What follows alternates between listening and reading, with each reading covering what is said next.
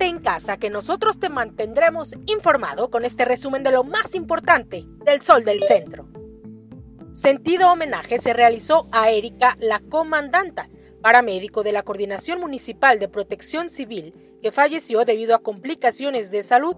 Sus compañeros mostraron su reconocimiento mediante un sirenazo que inició en la Avenida General Miguel Barragán y concluyó en la estación de bomberos municipales.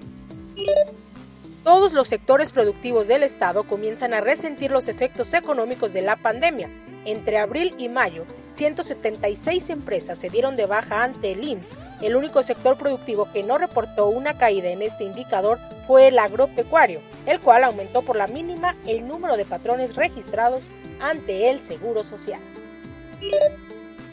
Bajo consumo de miel de abeja entre la población pues en promedio un mexicano consume 170 gramos al año, una cifra muy baja si se considera que hay países cuya población roza la ingesta de 5 kilogramos anualmente.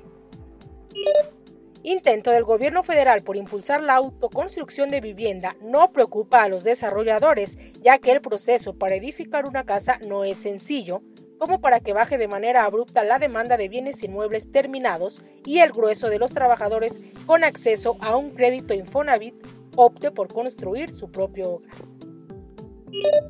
Como un solo equipo, el gobierno del estado y los presidentes municipales realizarán acciones encaminadas a mantener el crecimiento y desarrollo de Aguascalientes, así como a mantener la paz social.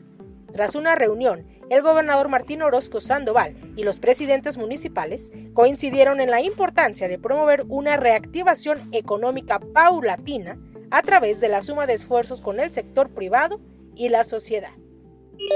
En información policiaca, elementos de la Policía Municipal de Aguascalientes llevaron a cabo la captura de una presunta banda dedicada al robo tipo tumbador, integrada por cuatro hombres y una mujer, a quienes le aseguraron dispositivos móviles, entre otros objetos. Los hechos ocurrieron en la zona centro de la ciudad.